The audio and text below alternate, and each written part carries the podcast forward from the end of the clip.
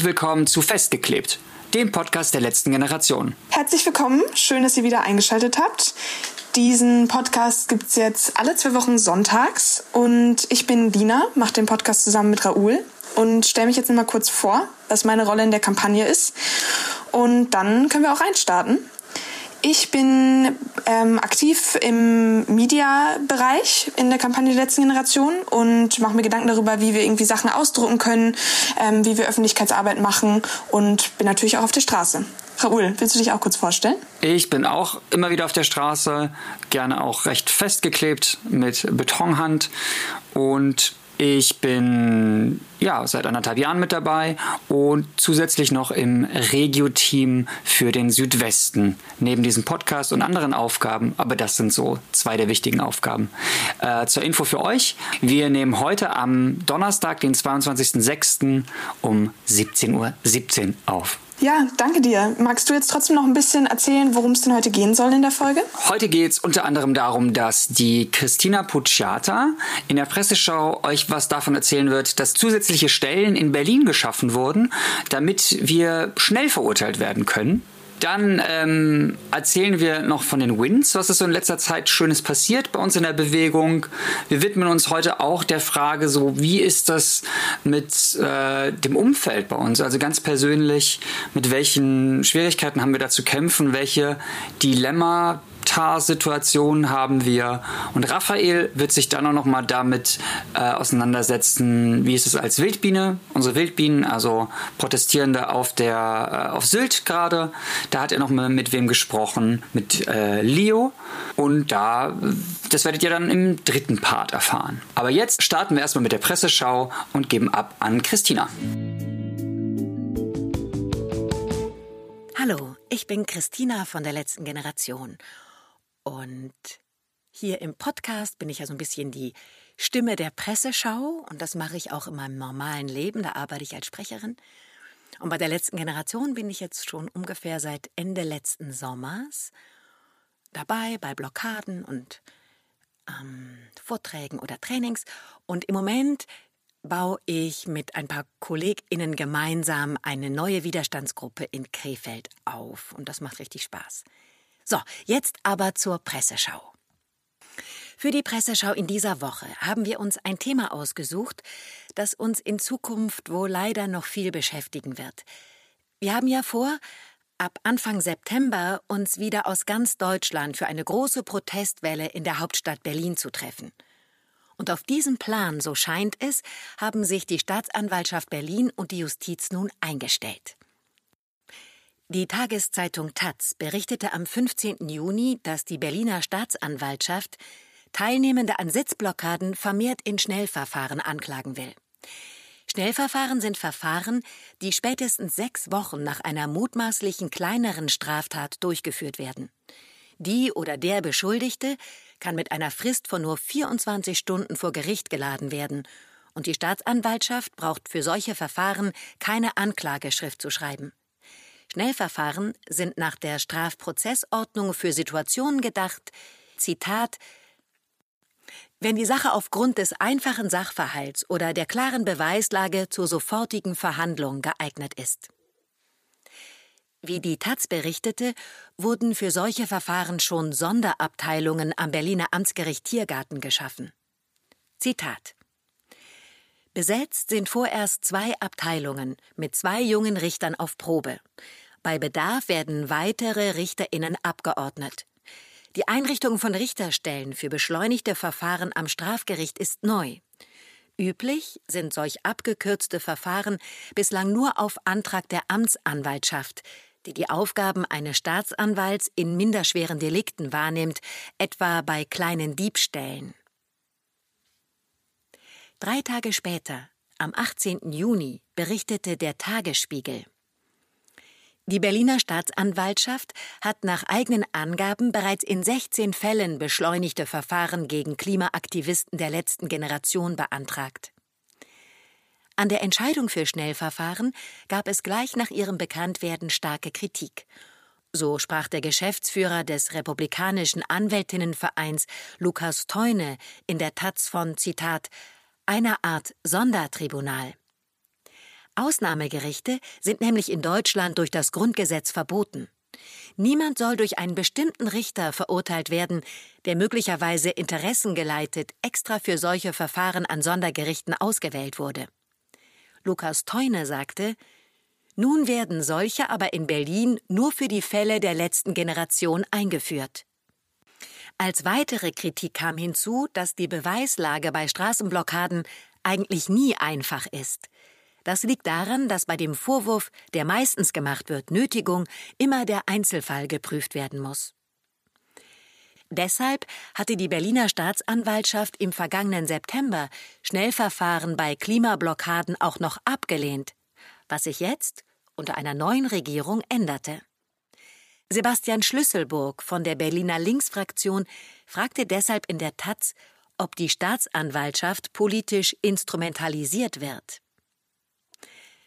Eine Antwort darauf gab es im Tagesspiegel.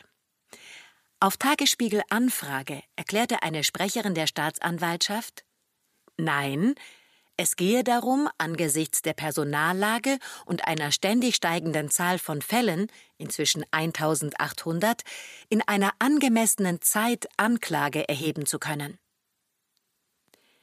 Die Kritik an den Schnellverfahren riss damit aber nicht ab. Zuletzt haben sich die Vereinigung Berliner Strafverteidigerinnen und der Republikanische Anwältinnenverein in einer Erklärung gegen Ausnahmegerichte für die letzte Generation zu Wort gemeldet. Die Juristinnen kritisieren insbesondere, dass sich der Eindruck aufdränge, dass hier kurz nach dem Regierungswechsel in Berlin bewusst eine Sonderzuständigkeit geschaffen wurde. Es scheint mithin allein um ein politisches Signal in der ohnehin schon von Populismus geprägten Debatte zu gehen, wobei dies wieder einmal zu Lasten der Beschuldigten und Verfahrensrechte geht. Soweit die Vereine der Juristen.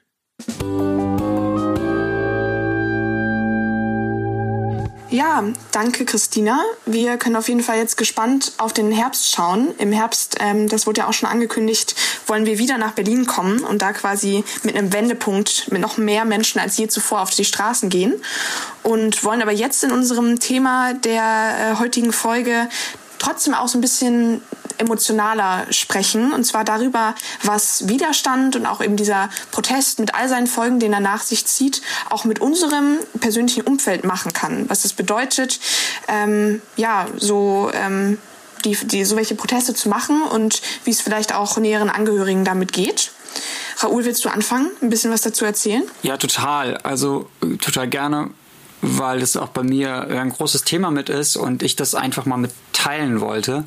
Bin deswegen auch ein bisschen aufgeregt, habe vorhin erst mit meiner Frau nochmal drüber geredet und abgeklärt, so worüber können wir reden, was sind so Sachen, die wir eher für uns ein bisschen behalten oder so. Ähm, aber generell habe ich da auch gemerkt, wie, wie so ja, sehr großer, großes Bedürfnis da war. Und das zumindestens ja, in, über, über, über den Mittelweg, über mich quasi somit auch mit rauszugeben. Weil wir ja schon viel erleben einfach. Das sind zum Beispiel diese Hausdurchsuchungen, die bei uns persönlich viel bewirkt haben. Das sind so die Anfeindungen auf der Straße selbst und auch im Netz. Mm, das, ich finde es persönlich auch ein Thema, sind so die Aufgabe von Träumen. Ja, also dieses Gefühl von andere ziehen an einem vorbei die Konfrontation überhaupt mit dieser Außenwelt, wenn, wenn du gefühlt dann immer wieder irgendwie guckst, okay, du setzt dich da so ein und drumherum sind die Leute, die halt einfach gefühlt ihr Leben einfach nur weiterleben, so als, als hätten wir die Klimakatastrophe nicht. Das so mal, um, um so ein bisschen einen Überblick zu geben und würde jetzt nochmal so ins Detail gehen. Also ich merke das zu Hause, wir haben halt die Situation, ich als Freiberufler habe da eh schon ja eine gewisse Sonderrolle, glaube ich, in der Gesellschaft oder bin da ein Teil, die, die halt sowieso viele Freiheiten und auch Privilegien, glaube ich, mit haben. Aber bei meiner Frau ist es zum Beispiel so, die ist Hebamme. Also das ist ja schon mal ein heftiger Beruf, der mit vielen Gefahren, mit vielen Schwierigkeiten, aber auch mit viel Dankbarkeit ähm, von außen betrachtet wird. Sie ist selbst festangestellt und arbeitet in der Klinik Und was wir zu Hause vor allem erleben, ist so seit dieser Hausdurchsuchung ein ständiges Klima der Angst im Grunde genommen. Weil wir ja, weil jederzeit und jeden Morgen denkst du dir halt so, okay, puh, äh, klingeln die jetzt wieder irgendwie morgens um sechs und kommen da vorbei. Vielleicht, ich weiß nicht, wie geht's dir da, Lina? Hast du, äh, kennst du das ähnlich von dir oder auch von, von Menschen aus der Bewegung, dass das schon irgendwie krass was gemacht hat? Ja, total. Also ich finde, was halt irgendwie wichtig ist, mitzudenken, wenn man dann auch diese Leute da auf der Straße sitzen sieht und erstmal auch verstanden hat, warum sitzen die da, was sind die Hintergründe, warum machen wir diesen Protest, zu verstehen, dass da halt immer auch eine emotionale Geschichte und auch ähm, ja, Beziehungen mit anderen Menschen einfach hinterstecken. Und es ist halt einfach nicht leicht, diesen Widerstand zu machen. Es ist klar, dass es nicht leicht ist irgendwie, weil es einfach, ich denke, es hat auch Widerstand so ein Stück weit ähm, an sich, dass es halt eben nicht leicht ist und dass wir uns halt da wirklich an, an Stellen gehen, wo es weh tut und auch dieses Persönliche irgendwie mit in, mit in Kauf nehmen. Und ich habe das halt total gemerkt dann, als zum Beispiel, ähm, ja, ich halt einfach angefangen habe mit zivilem Widerstand und eben diesen, diesen Protesten auf der Straße und auch ähm, als ich mit im Hungerstreik war, als ich dann nach dem Hungerstreik entschieden habe, ich kann jetzt nicht zurück an meinen Schreibtisch gehen und mein Abitur zu Ende machen, auch wenn es nur noch drei Monate sind bis zu den Prüfungen. Dann habe ich entschieden abzubrechen und nach Berlin zu gehen, ähm, als die letzte Generation gestartet hat. Ähm, Anfang 2022 war das dann. Und da ist natürlich total viel, also total viele Menschen sind an mich rangetreten mit so einer Besorgtheit einfach, dass sie sich Sorgen machen ähm, und natürlich, das, was du gerade gesagt hast, mit dem Träume aufgeben, dass sie sich für mich auch was anderes wünschen klar. Ähm, und das ist halt einfach was, was da irgendwie immer mitschwingt. Natürlich sprechen wir gleich dann auch noch ein bisschen über Motivation. Warum machen wir das trotzdem? Ähm, und was, was kann uns in, diesen, in dieser schwierigen Zeit, in der wir uns gerade befinden, dann auch irgendwie stützen und helfen? Und warum wissen wir trotzdem für uns, dass es das Richtige ist? Ähm, aber trotzdem ist es halt einfach nicht immer leicht. Und darüber zu sprechen, ist, glaube ich, sehr wichtig. Ja, und was auch total hilft, das haben wir jetzt auch am letzten Samstag gemacht in der Widerstandsgruppe bei uns in Mannheim-Heidelberg, ähm, über Repressionen halt zu sprechen. So, und das ist ja super interessant. Irgendwie Repressionen sind ja so vielseitig. Und dann nur so einen kleinen Ausschnitt, Smart Repression. Das heißt irgendwie schlaue Unterdrückung zu Deutsch. Ne? Und ähm, Herrschaft, großer Begriff, ja, aber auch unsere Politik hat ja eine Art von Herrschaft, hat ja eine gewisse mm, Macht, sage ich mal so. Herrschaft funktioniert ähm, viel durch Angst. So, das heißt, viele Menschen haben einfach Angst vor der Polizei, haben Angst vor Gerichten, haben Angst, wenn sie sich nicht der Norm was auch immer das heißt, ähm, in der Norm bewegen, dass sie dann Strafen bekommen. Und äh, das funktioniert total stark. Und es funktioniert auch äh, diese, diese schlaue Repression, nämlich Repression oder schlaue Unterdrückung, die nicht sichtbar ist. Also klar, du kannst irgendwie von der Straße gezerrt werden, kannst blaue Flecke haben. Du kannst irgendwie äh, Schmerzgriffe bekommen und kannst das direkt sehen und so. Und diese schlaue Repression, die ist aber im Hintergrund, schlaue Unterdrückung. So, das ist sowas, das, das, äh, das siehst du nicht unbedingt und da hat der Staat halt einfach weitergelernt. Und das ist so eine ganz äh, fiese Sache, wenn man, weil da teilweise auch über Bande gespielt wird und da können wir einfach nur am besten mit umgehen, dass wir darüber informieren, ähm, was für Strafen und was für Repressionen es so gibt und dass wir aber auch das dann teilweise sichtbar machen. Auch zum Beispiel in so kreativen ähm, Sachen wie als die Leute in Neubrandenburg waren und sich selbst angezeigt haben ähm, dort die ich glaube, es war Neubrandenburg, irre ich mich, wo, wo die äh, 1200 äh, Selbstanzeigen vorbeigebracht wurden und äh, Kim sich dann vor Ort sogar noch selbst angezeigt hat. Also das, da kann man einfach mit das zurückgeben. Und ganz viel bringt es auch einfach, wenn Leute ja ihre Unterstützung mit von außen bringen. Also zum Beispiel haben wir ganz oft Leute vom BUND bei uns in Mannheim und Heidelberg mit auf den äh, Straßen, auf den Protestmärschen. Und das ist, äh, und, und neben den Straßenblockaden stehen. Und das ist total gut, wenn, wenn da einfach andere Organisationen sich mit hinter uns stellen. Und so können wir gemeinsam stark agieren. Ich würde jetzt ein bisschen anfangen, darüber zu sprechen, was uns dann trotzdem dazu bewegt, das irgendwie weiterzumachen und was uns da irgendwie motivieren kann. Und das ist zum Beispiel eben das, was du gerade gesagt hast. In Mannheim ist irgendwie der BUND viel dabei. Ähm, und das ist halt einfach Solidarität, die wir erhalten von verschiedenen Teilen der Gesellschaft. Und ähm, genau, einfach von vielen Menschen auch, wenn dann zum Beispiel ähm, Menschen, die irgendwie Proteste gemacht haben, dann Repression erfahren, dass dann wieder Solidarität darauf folgt und mehr Menschen irgendwie empört sind und sich im Endeffekt uns anschließen. Und was mich dann aber immer noch richtig halt einfach motiviert und auch dazu bewegt, das weiterzumachen, ist halt einfach äh, darüber nachzudenken und sich vor Augen zu führen, wie dann in der Vergangenheit quasi große gesellschaftliche Veränderungen äh, erzielt wurden und was, für Men was Menschen da irgendwie in Kauf genommen haben ähm, für zum Beispiel Frauenrechte oder generell Menschenrechte und so weiter. Und ich ja, sehe einfach, dass irgendwie Menschen in den vergangenen Jahrzehnten ohne Ende versucht haben, mal mit einem Megafon in der Innenstadt oder einem Pappschild hier und da zu stehen und irgendwie versucht haben, Menschen aufzurütteln. Ähm, und diese Wege wurden eben beschritten, um auf diese niedergewesene Katastrophe aufmerksam zu machen. Aber klar sollte man es immer zuerst versuchen, aber wenn es misslingt und das Problem irgendwie dadurch eher noch wächst, also immer noch weniger gemacht wird, die Lage sich verschlimmert, die Klimakatastrophe immer bedrohlicher wird, dann ist halt klar, dass wir in den Notfallmodus schalten müssen und zu anderen Mitteln greifen müssen. Und das ist halt eben dieser friedliche Zivilwiderstand, ähm, für den wir uns halt eben entschieden haben mit der letzten Generation. Das irgendwie effektivste Mittel, was wir irgendwie gerade so sehen. Ähm, und das ist so was, was mich auf jeden Fall und viele Menschen, ähm, die ich irgendwie kenne, so weiterträgt, das zu machen.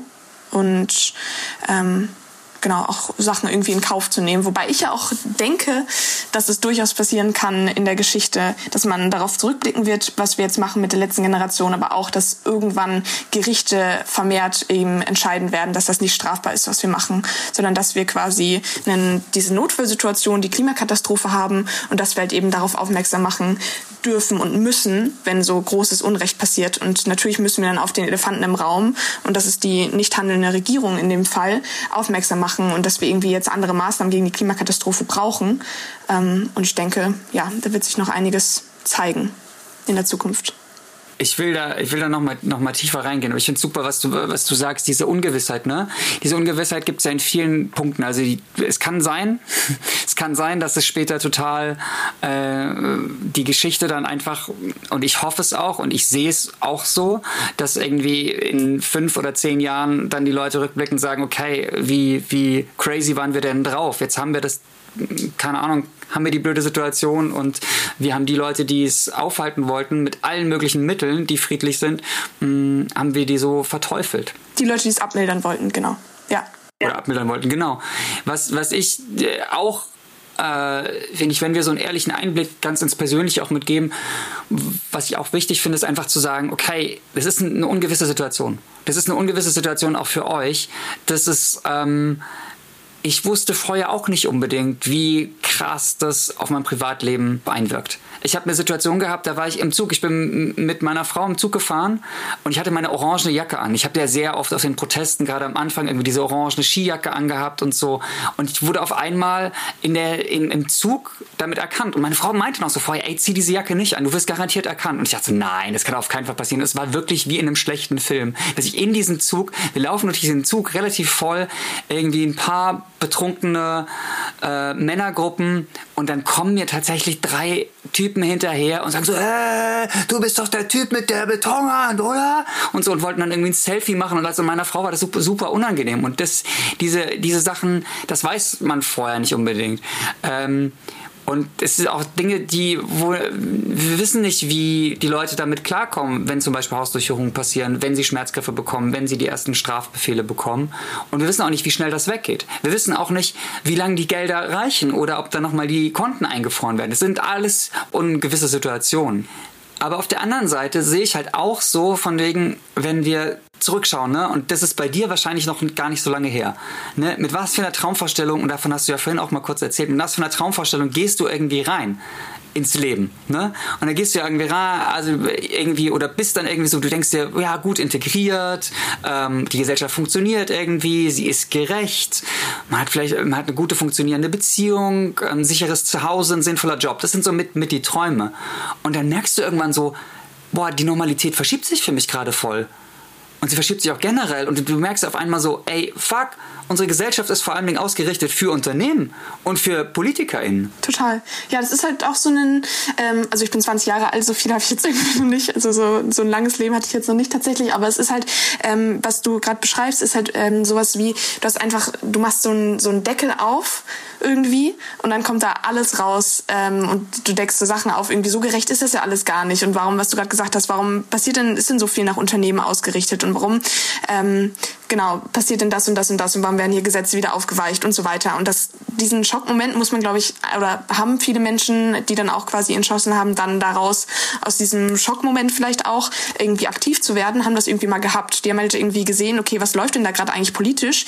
Die Regierung hat ja gar keinen Plan in Bezug auf die Klimakatastrophe Berufe da ähm, ja, müssen wir jetzt irgendwie einschreiten oder irgendwie Widerstand leisten. Und einen Gedanken oder eine, eine Pointe, die ich noch erzählen wollte, war, ähm, um das vielleicht auch so ein bisschen abzurunden, das Thema, wenn das passt. Einen Gedanken habe ich noch. Dann erzähl du das deinen Gedanken, ich mache dann so ein bisschen den Schluss davon. Und dann sollten wir aber über, über Greta auch reden, glaube ich, danach noch. Ich finde, Greta passt da super hin. Greta kommt. Ähm, mein Gedanke war noch, äh, ich hatte ein super tolles Gespräch. Am Wochenende hatten wir auch mal eine Feier, was auch super wichtig ist. Und äh, ich kann es euch nur sagen, neben dem Widerstand gibt es auch andere Dinge macht auch andere Dinge. Bisher ist es manchmal super schwierig, aber es ist, ist super wichtig, dass wir auch ähm, Regeneration und Entspannung haben und äh, Abwechslung von diesem Riesenthema, wo wir 24-7 auch in eine Depression verfallen könnten.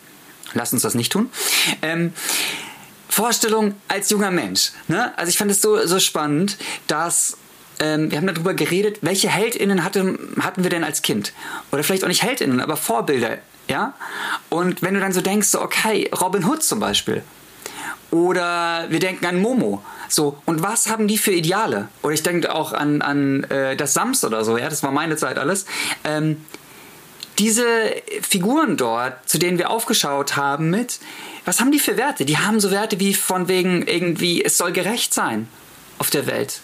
Die Leute sollen glücklich sein. Es sollen keine Leute diskriminiert werden. So, und das, und das ist nicht so von wegen so, boah, ey, der, der Broker, der sich gerade die dritte Yacht gekauft hat und der sich das so hart erarbeitet hat und der keine Zeit mehr für sonst was hat und dem irgendwie nur die Drogen wichtig sind, jetzt nur mal so als Beispiel und dem es vollkommen egal ist, wie es den Leuten auf der anderen Seite des Globus geht das sind nicht die Vorbilder. Und es ist interessant, wie sich das dann irgendwann verschiebt. So. Und in der Schule haben wir es eigentlich auch noch so, so, so ein Verhalten mitgelernt. Und dann denkst du, wann hat sich das eigentlich verschoben? Lina, du bist 20. Was, was sagst du? Wann, wann verschiebt sich das? Mit welchem Alter passiert das?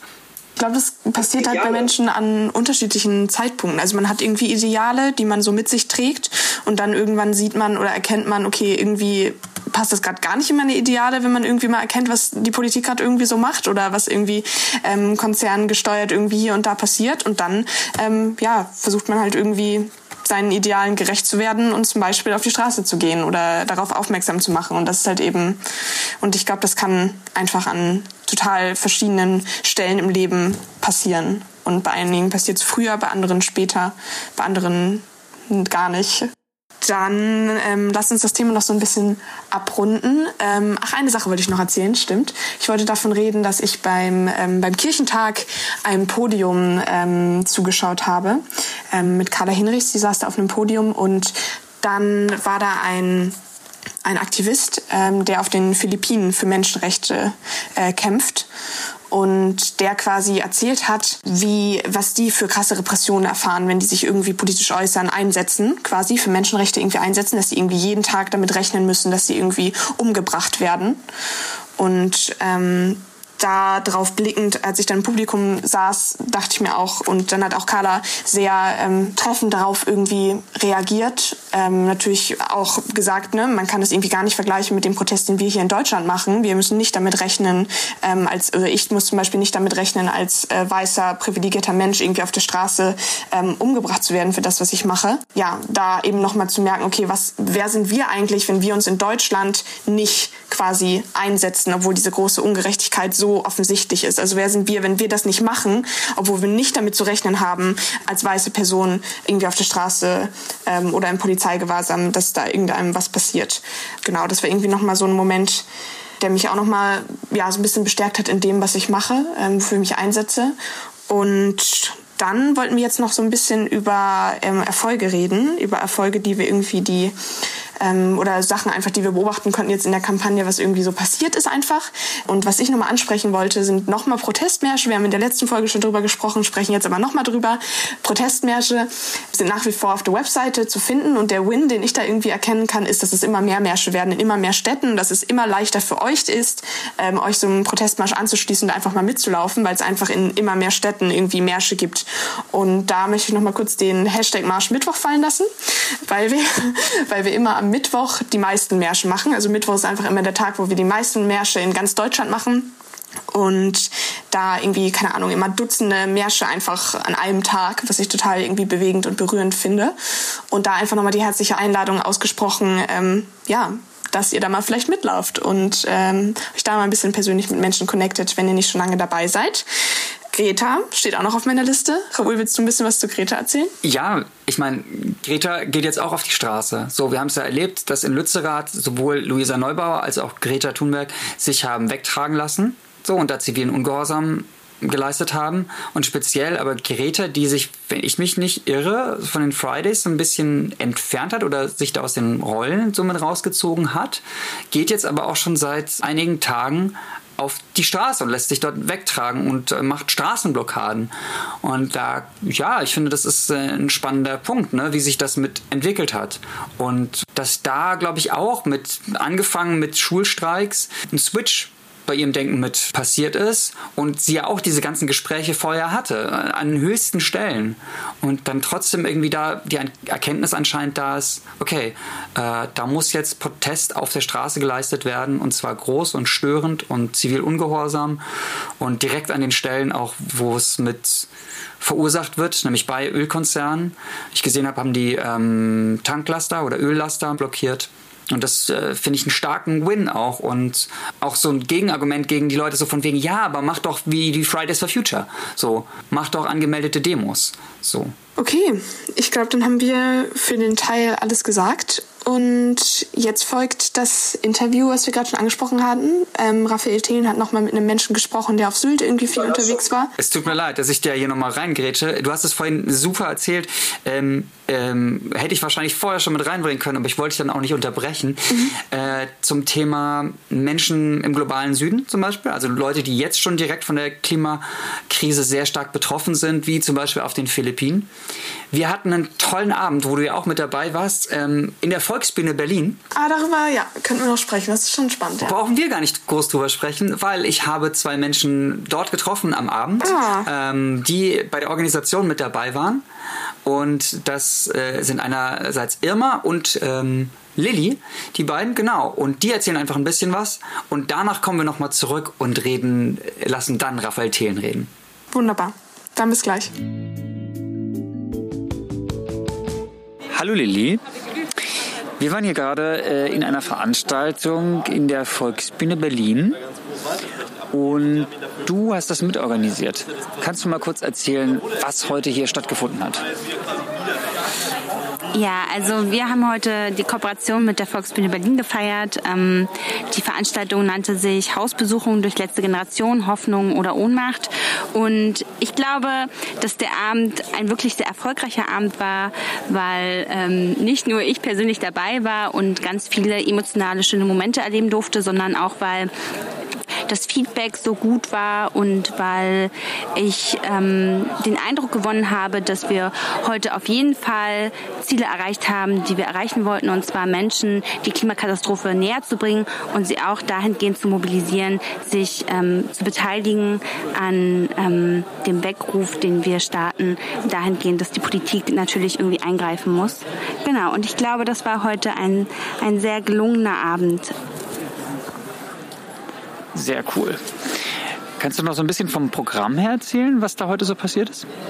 Ja, also der erste Teil bestand aus verschiedenen Stimmen aus aller Welt. Ähm, da durften wir Schauspielenden der Volksbühne als auch Schauspielenden der letzten Generation zuhören, die verschiedene Texte performt haben. Ähm, das waren Texte betroffener Menschen aus aller Welt, als auch ähm, Texte, die der Wissenschaft zuzuordnen sind und auch Texte, die aufzeigen, wie es ist, Teil der letzten Generation zu sein. Und im zweiten Teil, da hatten wir uns als Kollektiv das Ministerium Ministerium für Mitgefühl eingeladen, die einen sehr, sehr guten Job gemacht haben, indem sie ein Format kreiert haben, das sich Sprechstunde nennt. Und das haben sie heute mit uns durchgeführt. Ähm, das war ein Wagnis, weil sie das sonst mit viel weniger Menschen machen und wir heute 600 bis 700 Menschen in diesem Saal waren. Wir waren geradezu ausverkauft, aber ich hatte ein besonders emotionales Erlebnis. Ich saß in der ersten Reihe und suchte mir jemanden, den ich nicht kannte und stoß auf eine, äh, ja, ich stieß auf eine bekannte deutsche Schauspielerin, äh, die ich jetzt nicht namentlich erwähnen möchte, aber ähm, die ich irgendwie auf jeden Fall auch schon mal aus dem Fernsehen ähm, kannte. Und äh, das Erste, was passierte, war, dass sie anfing zu weinen und sich bei mir bedankte dafür, dass wir uns halt regelmäßig auf die Straßen kleben. Und sie hatte ihre Tochter dabei. Und das hat mich ähm, so berührt, dass ich ab da schon wusste, dass dieser Abend einfach perfekt für mich ist. Lilly, sag doch mal ein paar Worte zu dir. Was machst du bei der letzten Generation? Seit wann bist du mit dabei? Äh, warum und wieso? Äh, ich bin Lilly Marleen. Ähm, ich bin seit über einem Jahr Sympathisantin der letzten Generation, bewege mich vor allem in Kreisen von Extinction Rebellion und seit über einem halben Jahr ähm, nehme ich auch aktiv an allen Vorhaben der letzten Generation teil und arbeite sehr ähm, intensiv seit ein paar Monaten innerhalb der Kunst- und Kultur AG und habe den heutigen Abend an der Volksbühne mit äh, konzipiert und organisiert. Sehr cool, danke. Irma, ähm, Magst du dich auch kurz vorstellen? Wer bist du? Wie heißt du? Wo kommst du her? Was machst du bei der LG? Und was hast du vorher gemacht? Ich bin Irma und ich wohne in Berlin. Ich bin äh, bei der letzten Generation seit ungefähr März 2022. Ähm, ich klebe mich mit auf Straßen und ich habe äh, lange viel Pressekoordination gemacht und mache jetzt seit einer Weile vor allem Kunst- und Kulturvernetzung, was total ähm, spannend ist und bestärkend auch, weil es super gut funktioniert und ähm, ich mittlerweile fast das Gefühl habe, dass man so an offene Türen klopft und sich vor allem viel mehr trauen muss, als man denkt, zu fragen. Ähm, ich bin äh, eigentlich Schauspielerin und hab, bin eben nach meiner Ausbildung nach Berlin gezogen und habe dann relativ bald angefangen, mich mit der letzten Generation zu engagieren. Und genau, spiele aber ab und zu noch Theater. Ah, wo spielst du noch? Ähm, ich spiele einmal jetzt noch zum letzten Mal am 23. Juni in Bonn ein Theaterstück, das auch in Zusammenarbeit mit der letzten Generation entstanden ist. Ähm, und dort spielen drei Aktivistinnen der letzten Generation und sonst Schauspielerinnen von dem Haus dort. Und da geht es auch um die Klimakrise und ähm, um die letzte Generation und darum, wie das funktioniert. Und ich spiele noch ein anderes Stück, das heißt das Deutschland von Bonn Park. Das andere, das erste Stück da ist Recht auf Jugend, äh, inszeniert und äh, ja, zusammengestellt von Volker Lösch, ne? Genau, also, ins, also Regie geführt hat Volker Lösch und der Text kommt von Lothar Kittstein und aus dem äh, eigentlichen Stück Recht auf Jugend von, äh, ah, wie heißt er nochmal? Von Halb so wild. Ja. Und das andere Stück war was? Deutschland? Äh, das Deutschland von Bonn Park. Genau, das ist eigentlich auch ganz interessant, weil es thematisch gar nicht so weit weg ist davon. Es geht im Prinzip darum, ähm, ja, um die Problematik der deutschen Mittelmäßigkeit. Und es geht eben auch darum, ja, also geht viel um so die deutsche Mittelschicht quasi, die es sich in ihrer eigenen Bequemlichkeit so ein bisschen zurechtmacht und dabei vergisst, dass es ja noch andere Dinge auf der Welt gibt, für die man sich einsetzen sollte und dass eben die eigene Bequemlichkeit, das eigene Haus und der eigene Job nicht das höchste Gut sind auf der Welt. Wo läuft das und wann? Ähm, wir haben das jetzt gerade in Erfurt gespielt und warten jetzt gerade noch auf neue Termine. Sehr cool. Mich hat dein Text heute sehr berührt. Also du hast ja einmal einen Text gelesen von äh, einem Aktivist in ähm, soweit ich es in Erinnerung habe. Und dann hast du aber auch noch einen eigenen Text ähm, mit vorgetragen. Kannst du daraus vielleicht zitieren oder erzählen, worum es ging und wie du darauf kamst? Ähm, äh, zitieren weiß ich nicht, aber ich kann kurz erzählen, worum es ging. Ähm, äh, genau, ich wollte gerne einmal darstellen, was Vernetzungsarbeit eben insgesamt für einen Wert hat. Äh, mein Eindruck ist, dass viele Menschen, wenn sie von der letzten Generation hören, vor allem mitbekommen, dass es diese Straßenblockaden gibt und dass es diese disruptiven Aktionen gibt, die natürlich auch total wichtig sind, damit wir überhaupt auch was anderes machen können. Und dass gleichzeitig es aber extrem wichtig ist, dass diese Vernetzungsarbeit gibt und dass wir eben ständig und überall versuchen, mit allen möglichen Menschen zu reden und eben auch äh, Möglichkeiten für gemeinsames Engagement zu finden. Und dass wir eben heute Abend in der Volksbühne waren, ist eine Frucht davon im Endeffekt und zeigt eben auch, wie wie viele Menschen an der Stelle das gleiche Ziel teilen, wie viele Menschen auch eigentlich ähm, sich irgendwie engagieren wollen, ja auch für ihre eigene Zukunft und aber auch ähm, ja, einen, einen Weg finden müssen, das zu tun und das häufig damit auch zu tun hat, ähm, dass man sich ermächtigt fühlt, das zu tun und dass das eben möglich ist, indem man sich, äh, ja, indem man Bündnisse findet, von denen man vielleicht auch nicht gedacht hätte, dass sie existieren. Und ähm, genau, dass ich dafür auch Erfolge zusammengesucht hatte, die ähm, wir als letzte Generation jetzt mit Vernetzungsarbeit hatten und das auch für mich selbst total motivierend war, nochmal zu sehen, ähm, was eigentlich alles passiert, dass wir ähm, mit so vielen Menschen in Kontakt sind, dass wir an Orten wie der Volksbühne sind, wo man selbst vielleicht irgendwie, wenn einem das jemand von einem halben Jahr gesagt hätte, nicht wirklich geglaubt hätte, dass das passiert passiert. Ähm, und und auch nochmal zu zeigen, in was für einer Tradition ziviler Ungehorsam eigentlich steht und dass es eben schon oft funktioniert hat, dass es kein aus der Luft gegriffenes Konzept ist. Und es ist schön ähm, zu merken, dass wenn da 700 Leute sind, die einem zuhören, dass die, die Emotionen, die man selber hat, irgendwie mitfühlen können, dass es da Reaktion drauf gibt. Und ähm, ich hoffe, dass es nicht nur mir Hoffnung gegeben hat, sondern auch allen anderen, dass man eben, indem man sich zusammenfindet, viel erreichen kann.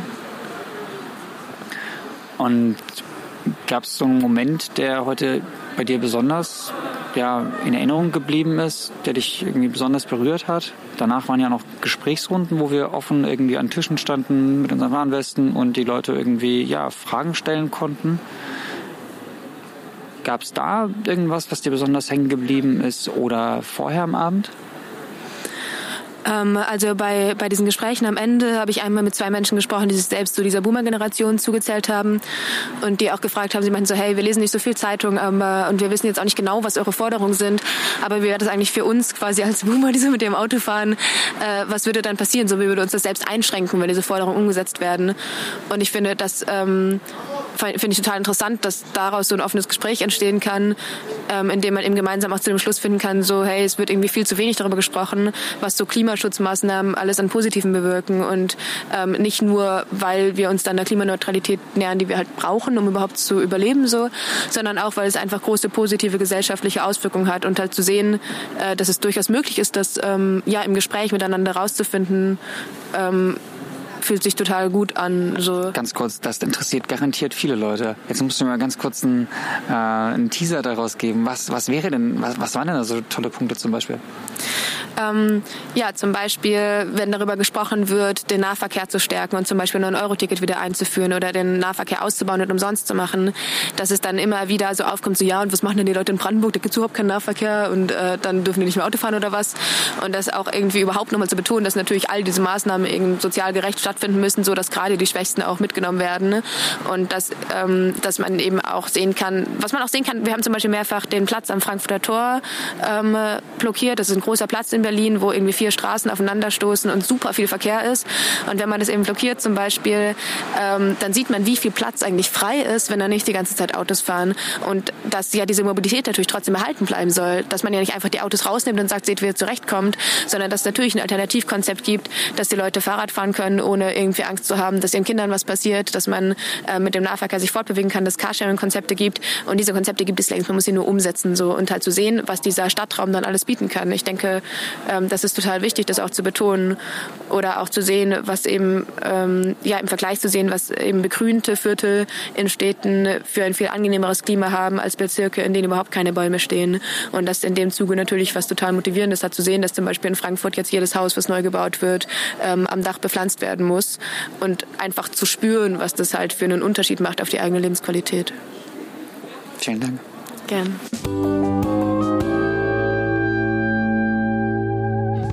Ja, das waren äh, spannende, zwei spannende Interviews, also für mich spannende Situationen, weil es war irgendwie so am Abend, ähm, morgens losgefahren zu diesem ähm, ja, zu diesem Abend, zur Probe auch in der Volksbühne, dann diesen ganzen Abend gehabt und dann abends noch irgendwie diese zwei, dann diese Vernetzungsgespräche dort im Foyer, die waren ja auch super. 700 Leute, die äh, in dem Raum waren in der Volksbühne.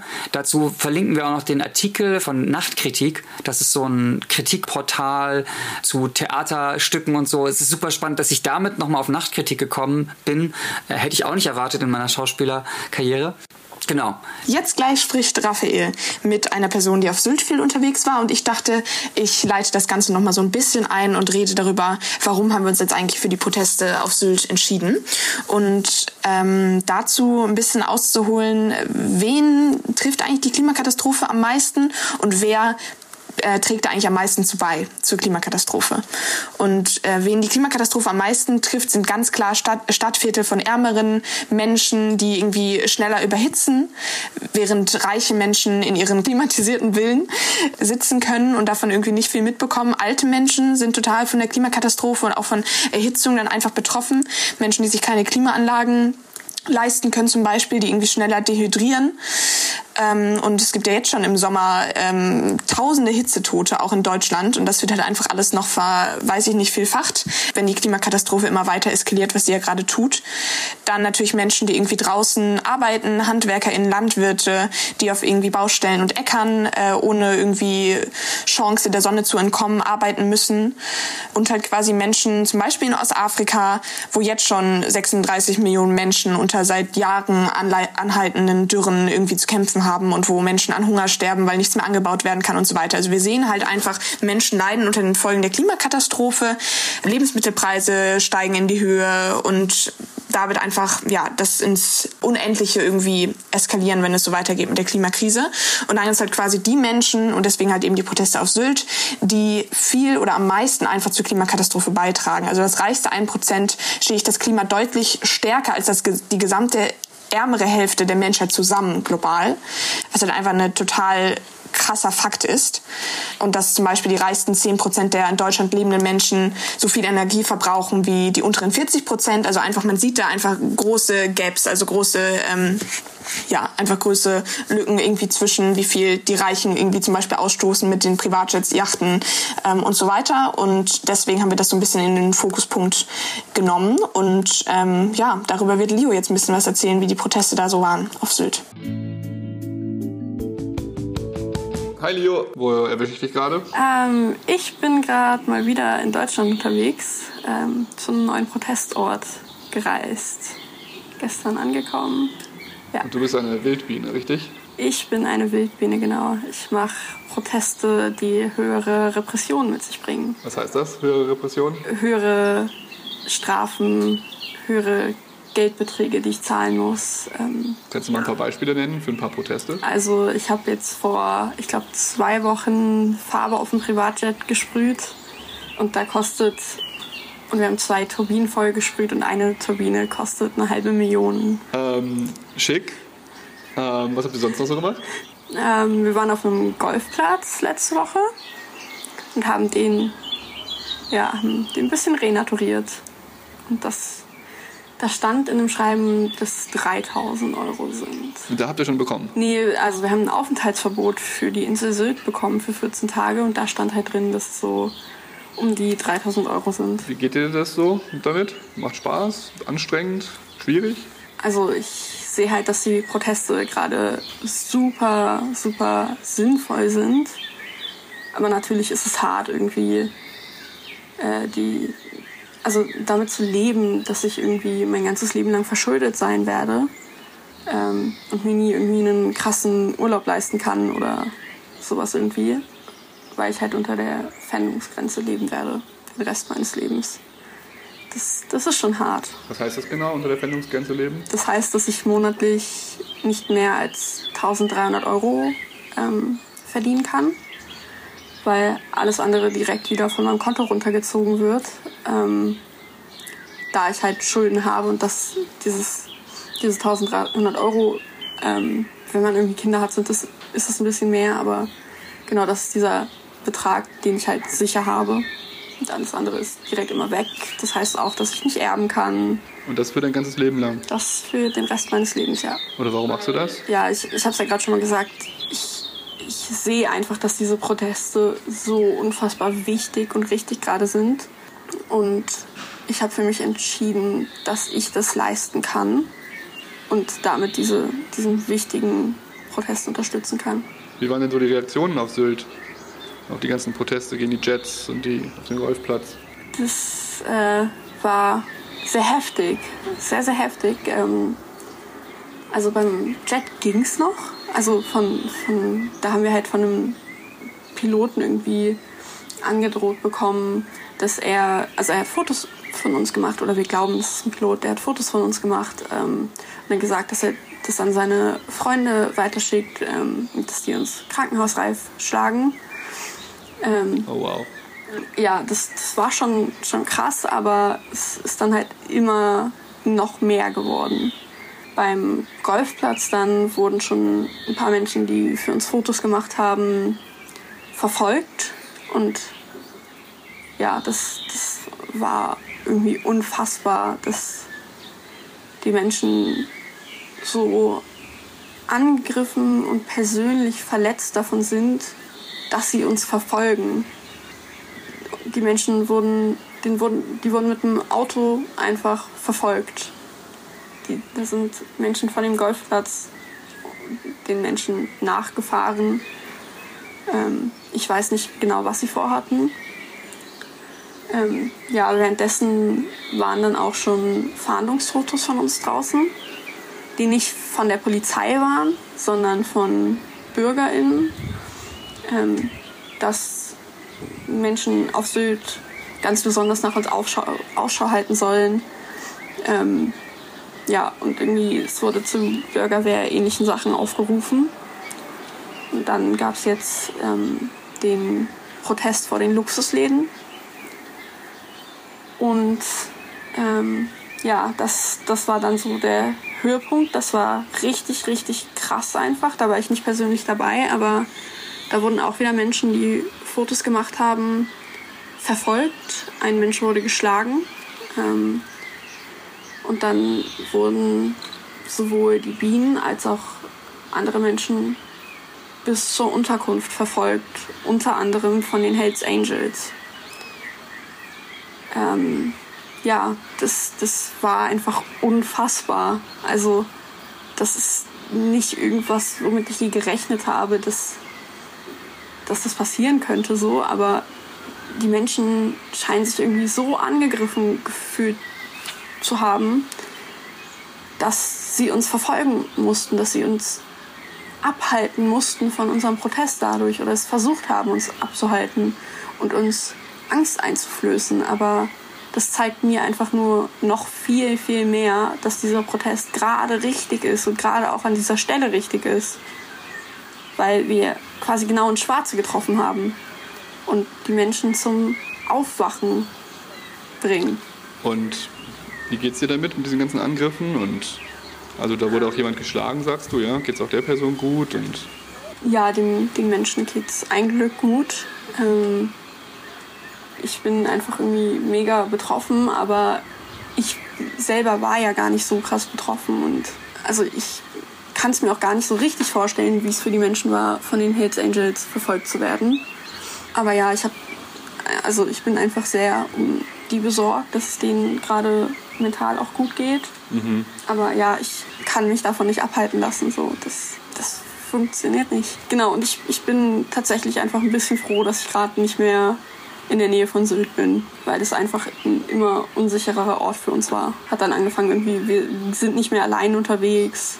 Nicht, dass irgendwas passiert, aber ja, du bist schon wieder unterwegs, ihr plant wahrscheinlich die nächste Sache. Das heißt, du lässt dich auch nicht einschüchtern.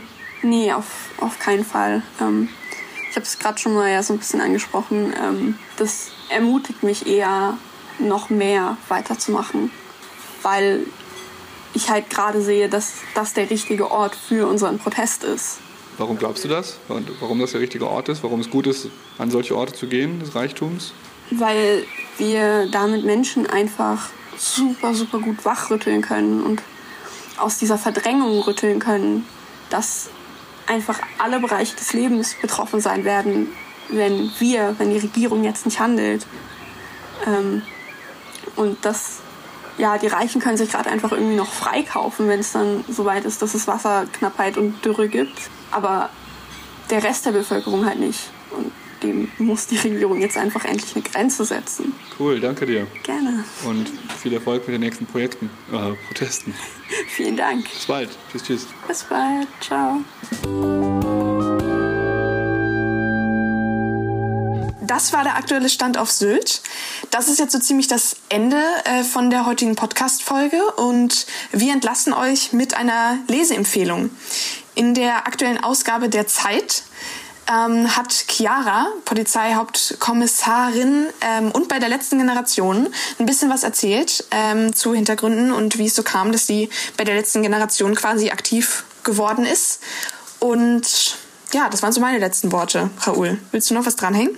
Ja, gerne. Ich glaube, sie ist Kriminalhauptkommissarin, wenn ich richtig gelesen habe. Das als eine kleine Korrektur. Danke. Und äh, wir haben noch einen Wunsch an euch. We are running out of money. Äh, uns geht die Kohle aus. Wir ähm, brauchen aber bestimmte Mittel oder Betten in Berlin, damit wir im Herbst wieder groß auftreten können und wieder groß stören können. Deswegen wendet euch gerne an uns ähm, über Wiki, über Infokanal, über Mail an uns, über kontakt at letztegeneration.org und verschiedenste andere Möglichkeiten, wie ihr uns halt erreichen könnt und unterstützt die ja, Unterkünfte AG. Das heißt, SpenderInnen suchen im Freundes- und Bekanntenkreis oder auch an andere Menschen, wo ihr mitdenkt, aber auch vielleicht ähm, irgendwie das Fundraising, Spendenteam äh, mit unterstützen, das mit aufzubauen. Ja, das sind die Punkte und Bettenbörsen auch mitzufinden. Vielleicht habt ihr ja selbst auch irgendwie was mit anzubieten. Das wäre total schön. Und das war's von uns. Habt noch einen schönen Sonntagabend und bis in zwei Wochen. Tschüss.